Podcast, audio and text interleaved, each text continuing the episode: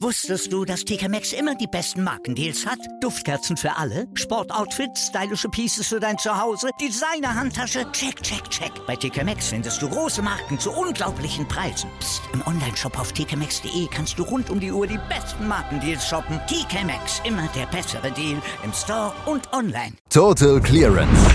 Der Snooker-Podcast mit Andreas Thies, Christian Ömicke und Kati Hartinger auf meinsportpodcast.de. Das Crucible Theater wird häufig belächelt. Von den Kritikern wird gesagt, naja, das ist zu klein und es ist äh, vielleicht nicht mehr zeitgemäß, insgesamt so aus der Zeit gefallen, insgesamt vielleicht ein Produkt der 80er Jahre.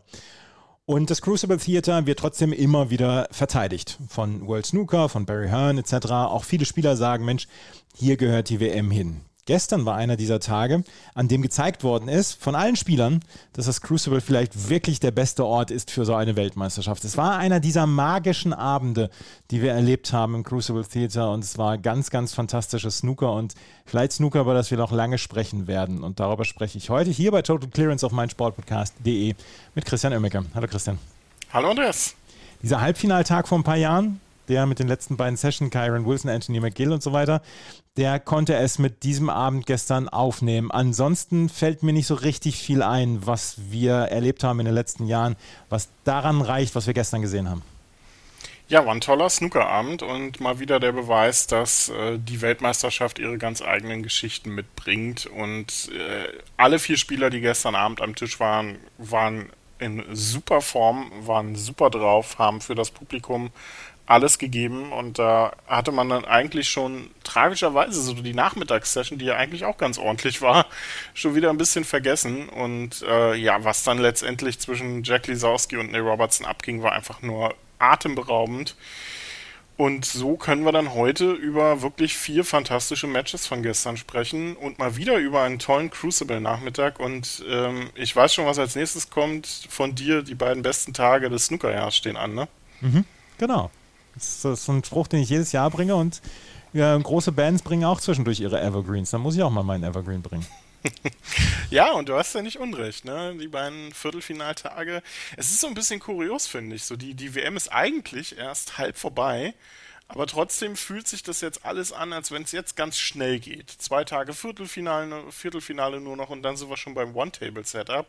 Und schwupps haben wir nur noch ein Match pro Session. Also irgendwie nur noch eine Woche und äh, man ist schon wieder ein bisschen wehmütig und traurig. Aber ich muss sagen, die WM bisher hat wirklich abgeliefert und ich bin überrascht, wie sehr sie doch letztendlich den Prognosen entspricht, die man vorher so hatte. Das äh, ist ja in dieser Saison bisher relativ häufig schiefgegangen. Bei dieser WM passt das bisher ganz gut. Ja, es passt auf jeden Fall ganz gut und gestern hat es quasi perfekt gepasst. Wir müssen über das Match zwischen Neil Robertson und Jack Lisowski äh, sprechen. Und wir haben gestern schon darüber gesprochen, die ganzen Tage schon darüber gesprochen, Jack Lisowski könnte ein gefährlicher Gegner für Neil Robertson werden. Neil Robertson muss dann auch mal wieder im Crucible abliefern und er muss auch mal wieder zeigen, dass er einer der drei, vier besten Spieler der Welt ist. Er hat es einfach lange nicht mehr geschafft, das im Crucible zu Beweis, unter Beweis zu stellen. Gestern hat er es zum Teil geschafft. Er hat ein Maximum gespielt und das war magisch etc. Er hat das Match aber nicht gewonnen. Was hilft ihm jetzt das Maximum im Crucible, wenn er das Viertel Viertelfinale nicht erreicht hat. Ja, mal wieder. Ne? Ähm, die Robertson geht als einer der haushohen Favoriten in die Weltmeisterschaft rein, hat eine fantastische Saison gespielt, ähm, in dieser Saison ja mehrere Turniere auch gewonnen, ist der Spieler der Saison gewesen bis zur Weltmeisterschaft und äh, geht jetzt hier wieder in der zweiten Runde raus, allerdings in einem Match, wo ich sagen muss, okay, das kann man verlieren. Muss man vielleicht nicht unbedingt, hätte er vielleicht auch nicht, wenn er mit dem Crucible vielleicht besser klarkommt, als ähm, er das ja normalerweise tut. Wobei ich glaube, dass da viel Kopfsache bei Neil Robertson ist, weil dass er äh, es kann, damit, das hat er ja schon gezeigt, nicht nur 2010, sondern auch in den Jahren danach teilweise. Aber die Session gestern Abend war wirklich fantastisches Snooker von beiden, muss man ganz klar so sagen. Jack Lisowski hat am, so ein bisschen den Start verpennt, auch wenn er den ersten Frame äh, noch gewonnen hat. Aber danach, nachdem er den 18. auch schwarz verloren hat, ist ihm irgendwie komplett der Rhythmus abhanden gekommen. Nicht nur, weil Neil Robertson ja dann im 19. Frame die 147 gespielt hat, die zu dem Zeitpunkt so ein bisschen aus dem Nichts kam. Die beiden waren in den Frames 17 und 18 noch so ein bisschen ähm, eingerostet, würde ich mal sagen. fantastisches Break. Wirklich von vorne weg bis hinten toll durchgezogen, kaum Stellungsprobleme gehabt. Eine rote war ein bisschen tricky, ähm, die er auf die äh, gelbe Ecktasche spielen musste, aber auch die war Mitte Tasche. Ansonsten wirklich perfekt durchgezogen bis zum Ende und dann hat er sich fast genauso schön gefreut wie nach den 100 Centuries vor ein paar Jahren. Ähm, tolles Break, toller Moment fürs Crucible, immer schön ein Maximum in, äh, bei der Weltmeisterschaft zu erleben. Und äh, kurioserweise war er danach nicht irgendwie ein bisschen abwesend, wie es ja oft so ist nach einem Maximum, wenn der, wenn das Adrenalin komplett hochpusht und danach dann abflaut, sondern er ist präsent geblieben und hat Jack Lisowski in den nächsten zwei Frames dann auch nochmal den Zahn gezogen. Ähm, der hat in der Phase so gut wie nichts hinbekommen. Überhaupt muss man sagen, das Safety-Spiel von Jack Lisowski man kann es eigentlich gar nicht so nennen, denn äh, Safeties waren das wirklich nicht, die er da phasenweise gespielt hat. Immer wieder zu kurz, immer wieder hängen geblieben an den kleinen Farben, da ein bisschen zu voll, da ein bisschen zu dünn. Also Neil Robertson stand eigentlich sehr selten vor Problemen und das schien Jack Lisowski am Ende das Genick zu brechen, ähm, als er dann mit 11 zu 10 seit langem mal wieder hinten lag. Und dann kam wirklich eine Nervenstärke bei Jack Lisowski durch, die ich ihm nicht zugetraut hatte muss ich ganz ehrlich gestehen, denn er ist ja gerne auch jemand, der gegen Ende des Matches dann einbricht und das hat er nicht gemacht. Er ist eine brillante 88 gespielt, den 23. Frame dann etwas unglücklich auf die Farben verloren. Das war ähm, ein hart umkämpfter Frame, den sich die beiden da geliefert haben, mit äh, Chancen gegenseitig geben. Also den Frame wollte keiner von beiden haben am Ende. Ähm, das, und man hat beiden halt auch angemerkt, dass es ein wegweisender Frame war, denn wer auch immer den holt, ist bis auf einen Frame an den Sieg ran. Und dann steht es 12 zu 11 für Robertson und der spielt eine 55 muss dann aussteigen, macht das eigentlich sehr clever. Das war ein, ein, gutes, ein guter Ausstieg von Robertson, denn er hat es nicht erzwungen. Er hätte eine schwere, eine sehr schwere rote gehabt, die er hätte spielen können, hat sich dagegen entschieden und taktisch clever halt einfach ähm, das Break erstmal bei 55 beendet. Und dann spielt Jack Lisowski so miserable Safeties zu diesem Zeitpunkt. Ich weiß nicht, was er sich dabei gedacht hat. Also gerade in so einem Moment, bei 11 zu 12 und 0 zu 55, so eine Dinger da rauszuhauen und dann auch jeden Ball trotzdem irgendwie anzugehen, ähm, das, das, das hätte komplett in die Hose gehen können. Ähm, er hat dann eine, eine, lange rote versucht, hat die verschossen. Die Robertson wiederum verschießt auch und dann kommt eine tolle 72er Clearance zum Entscheidungsframe. Endlich! Endlich den Entscheidungsframe gehabt im Crucible. Mann, was haben wir zwei Wochen lang drauf gewartet und nichts kam und dann in diesem Match und ja, wie es dann in einem Entscheidungsframe oft so ist, der war wirklich sehr, sehr spannend. Ähm, beide haben ihre Chancen am Anfang nicht genutzt und dann hat sich Jack Lisowski so peu à peu die, ähm, die Bälle zusammengekratzt, mal hier und da einen Snooker gelegt für äh, Neil Robertson, der dann auch nicht ganz sicher rauskam und am Ende wurde das dann auf die letzte rote entschieden, die ähm, Jack Lisowski dann in die Tasche gezimmert hat. Perfekt passend zu Jack Lisowski über den kompletten Tisch in die grüne Tasche reingehämmert, das Ding. Also wirklich toller Ball, ähm, den er da als Frameball gelocht hat und kurze Zeit später war er dann auch gelaufen. Also ja, was für ein Match. Also Jack Lisowski damit erstmals im WM-Viertelfinale und Neil Robertson, ja, wieder bei der WM relativ früh ausgeschieden er hat vor ein paar Jahren dieses Ton of Tons gemacht, wo du, was du eben vorhin gesagt hast, das 100. Century im Crucible. Hat sich extrem damals darüber gefreut. Ich meine, er hat sogar damals auch das Match verloren. Er hat jetzt gestern das Match verloren, nachdem er das Maximum gespielt hat. Es war eine tolle Leistung, war ein überragendes Break und auch da hat er sich wieder toll gefreut. Und du hast es gesagt, danach hat er sich ähm, dann auch zusammengerissen und hat die nächsten beiden Frames auch gewonnen und ähm, war dann wirklich richtig gut und ähm, hat dann auch weiter konzentriert und fokussiert gespielt und das will ich ihm auch überhaupt nicht anlasten.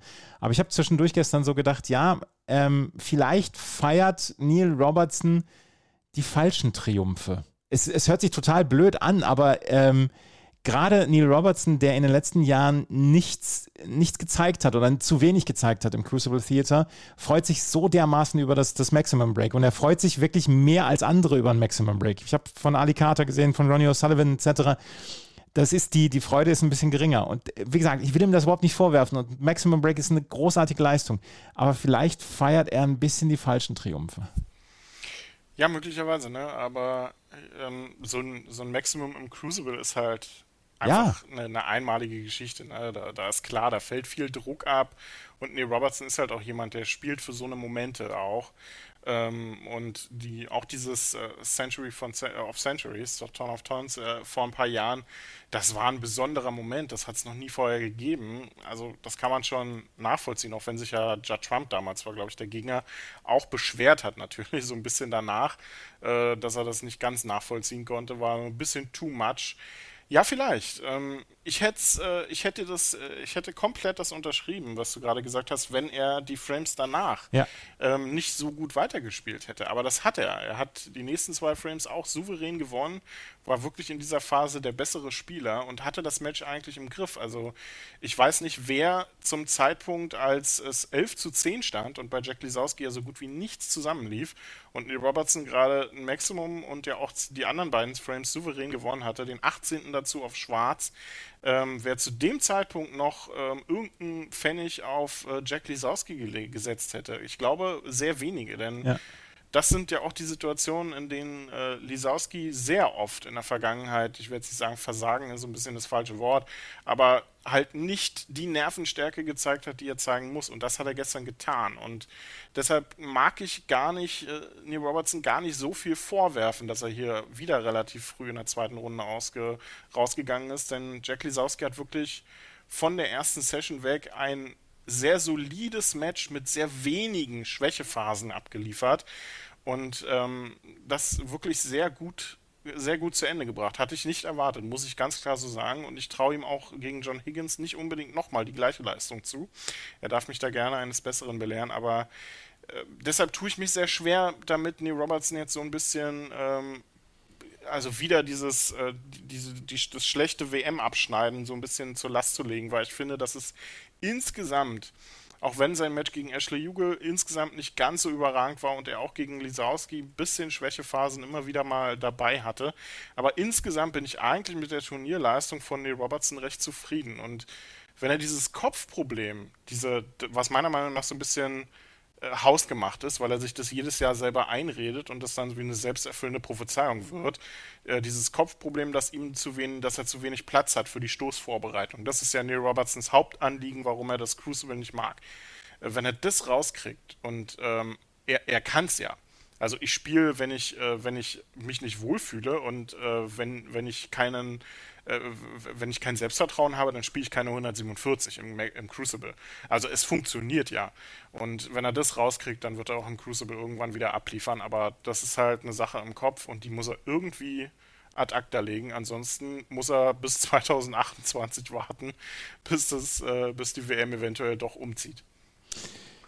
Jack Lisowski steht im Viertelfinale. Wir sprechen gleich noch über das Line-Up des Viertelfinals. Wir müssen allerdings auch noch über die anderen drei Matches sprechen, die gestern auch, ähm, beendet worden sind. Und wir haben noch weitere ganz tolle Matches erlebt. Unter anderem, ich habe von dem magischen Abend gesprochen, das Match zwischen Judd Trump und Anthony McGill. Und da sah es erst so aus, als ob Judd Trump das souverän nach Hause bringen könnte. Er lag 10 zu 6 in Führung nach zwei Sessions. Aber dann kam Anthony McGill und hat daraus einen richtigen Krimi gemacht. Es war toll das war ein überragendes Match am Abend, muss man sagen. Lief so ein bisschen unterm Radar, weil ja. ähm, Robertson und Lisowski so ein tolles äh, Match geliefert haben und das ja auch das TV-Match war.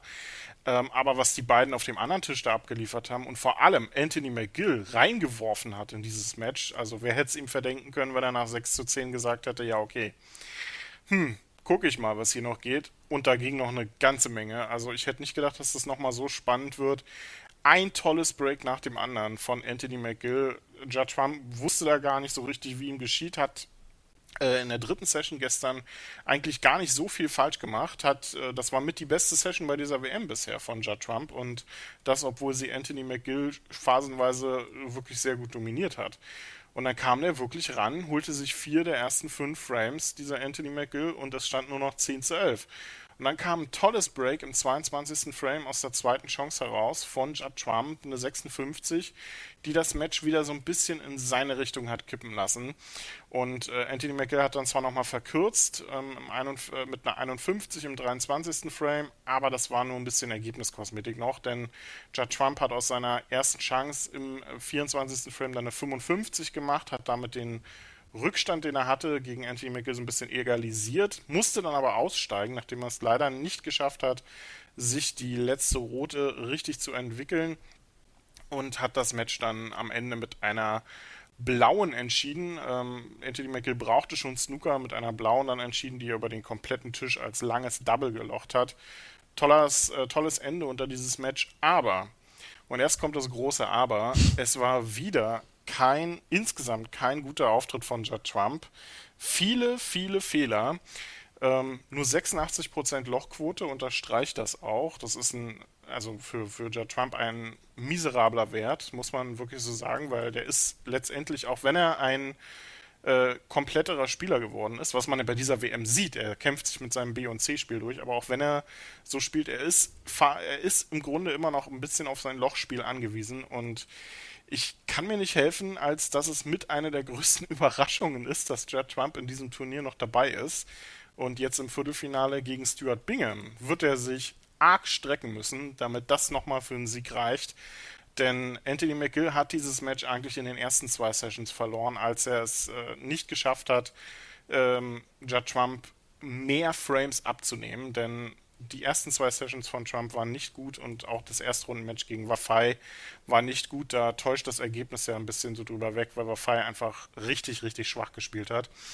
Und so steht ja Trump hier im Viertelfinale, aber ist meiner Meinung nach weit, weit weg von einem Titelkandidaten. Mal gucken, wie er im Viertelfinale spielen wird. Zwei Ergebnisse haben wir noch. Stuart Bingham hat hier eine überragende Leistung gezeigt in diesem Match gegen Karen Wilson, gewinnt mit 13 zu 9. Und ich habe immer ein bisschen das Gefühl, Stuart Bingham, wenn der gut drauf ist, wenn der im Crucible gut drauf ist, dann ist der a different kind of beast. Ja, der wird ja immer ein bisschen unterschätzt und das vielleicht zu Unrecht. Aber in diesem Jahr hatten ihn viele, viele auf dem Zettel als potenziellen Kandidaten, ähm, einfach aufgrund der Position, die er so im Draw hat und ähm, auch so von der Form her und wie er im Crucible auftritt. Und bisher unterstreicht er das ja wirklich brillant tolles Erstrundenmatch abgeliefert und auch gegen Kyron Wilson, das war wirklich richtig toll. Hat sich nicht aus der Ruhe bringen lassen. Ich meine, das, das Match lief ja im Prinzip immer nach dem gleichen Muster. Stuart Bingham gewinnt gefühlt 20 Frames in Folge und Kyron Wilson kommt wieder ran, beißt sich ran an Stuart Bingham. Das war in der ersten Session so, das war in der zweiten Session so. Ähm, und das war in der dritten Session ganz genauso, mit dem Unterschied, dass diesmal Kyron Wilson nicht mehr zurückschlagen konnte erwischte gestern irgendwie einen absolut gebrauchten Tag. Da lief bis zum Mid-Session-Interview absolut nichts zusammen bei ihm und dann war das Unheil im Prinzip angerichtet schon. Äh, Stuart Bingham holte sich die ersten vier Frames da in Blitzmanier gestern ähm, und stand dann kurz vorm Sieg beim 12 zu 8. Äh, also da, lief, da, da, kann man dann halt auch nicht mehr viel machen. Kevin Wilson holte sich immerhin auf Schwarz dann noch den 21. Frame. Aber das war letztendlich mehr so ein bisschen so ein Ehrenframe, den er dann noch mitgekriegt hat. Äh, den letzten Frame dann auch wieder klar verloren. Also toller Auftritt von Stuart Bingham, der so ein bisschen äh, ja immer als Underdog äh, durch die WM schreitet und das völlig zu Unrecht und jetzt wieder auf Judd Trump trifft. Und da kommen ja so ein bisschen Parallelen auf vielleicht. 2015 das letzte Mal bei der WM auf Judd Trump getroffen und wer hat am Ende den Titel geholt, ne? Also vielleicht gute Vorzeichen für Bingham und wenn der so spielt, wie er es bisher gemacht hat, dann wüsste ich nicht, warum es nicht auch gegen Judd Trump reichen sollte. Gerade so, wie Judd Trump bisher gespielt hat. Lieber Kyron Wilson, ich hatte dich als Titelkandidaten für dieses Turnier vor dem, vor, in unserer Vorschau gebracht. Es tut mir leid. John, Higgins, John Higgins hat gegen Noffron Kam mit 13 zu 7 gewonnen. Das war die klarste Sache gestern und ähm, das war auch insgesamt das, das klarste Match. Und Noffron Kam hat sich sehr, sehr artig bedankt bei äh, äh John Higgins für dieses Match. Ja, auch schön, ne? Nach einer 7 zu 13 Klatsche erstmal sich bedanken beim Gegner. Aber er hat es ja ähm, auch vor allem dem Publikum noch ein bisschen schmackhaft gemacht dann am Ende, ne? Also wir haben ja ein Maximum gesehen gestern Abend, aber man muss ja auch mal schauen, wie viele Maximum-Versuche es eigentlich gestern vor dem Maximum von Robertson in allen Matches gab. Ähm, Noppon sein Kamm im 19. Frame war am, am, vielleicht am nächsten dran, hat leider die letzte rote verschossen. Eigentlich ein, ein durchaus machbarer Ball mit einem Hilfskö. Ja, war nicht ganz einfach, aber hatte super klasse draufgestellt und die klapperte dann leider in der rechten unteren Tasche das wäre nochmal so ein schöner Moment für den Thailänder gewesen, der ja Vater geworden ist während des Turniers und sein, sein Kind noch nicht mal gesehen hat. Also wirklich äh, tolle, tolle Wochen für ihn und jetzt kann er endlich zu seinem, äh, zu seinem kleinen Kind und ja, verabschiedet sich anständig von dieser Weltmeisterschaft. Das Unheil war letztendlich in der zweiten Session angerichtet, als äh, John Higgins sieben der acht Frames gewonnen hat und sich ja dann auch mit einer 90 nochmal gebührend in diesem Match äh, durchgesetzt hat. 13 zu 7 souveräner Sieg und damit haben wir alle 92er im WM-Viertelfinale zum fünften Mal erst und zum ersten Mal, ich glaube, seit knapp zehn Jahren oder so.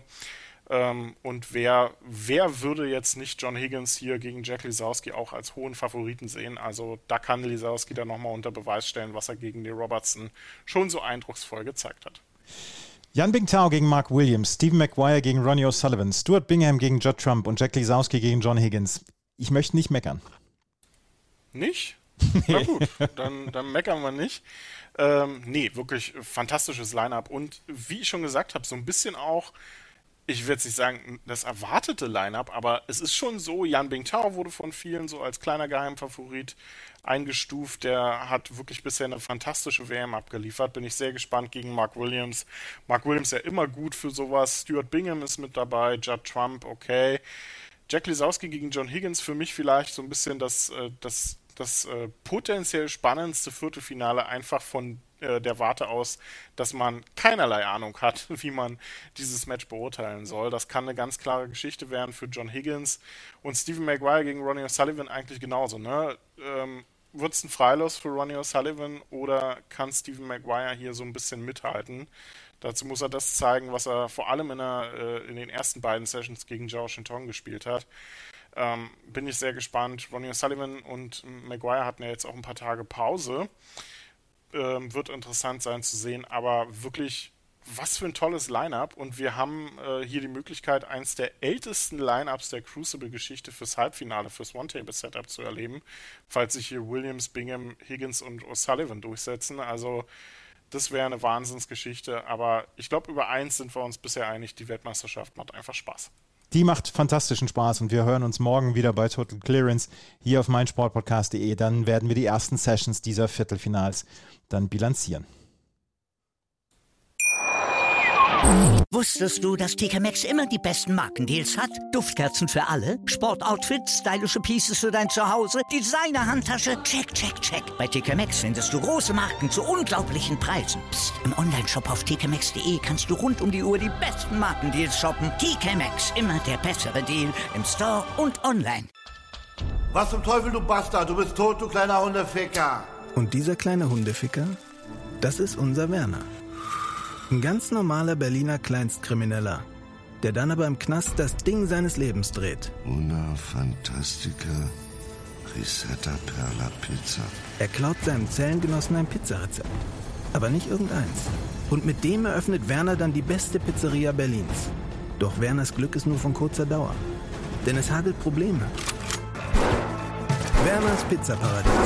Erstmals großes Kino- und Podcast-Format. Mit fetter Starbesetzung. Alina But, Kida Ramadan, Edin Hasanovic, Oliver Koritke, Ralf Richter, Ben Becker, Winfried Glatzeder, Anna Schmidt und viele mehr. Abonniert die Scheiße. Jetzt macht schon, mach! Total Clearance. Der Snooker-Podcast mit Andreas Thies und Christian Ömicke auf meinsportpodcast.de.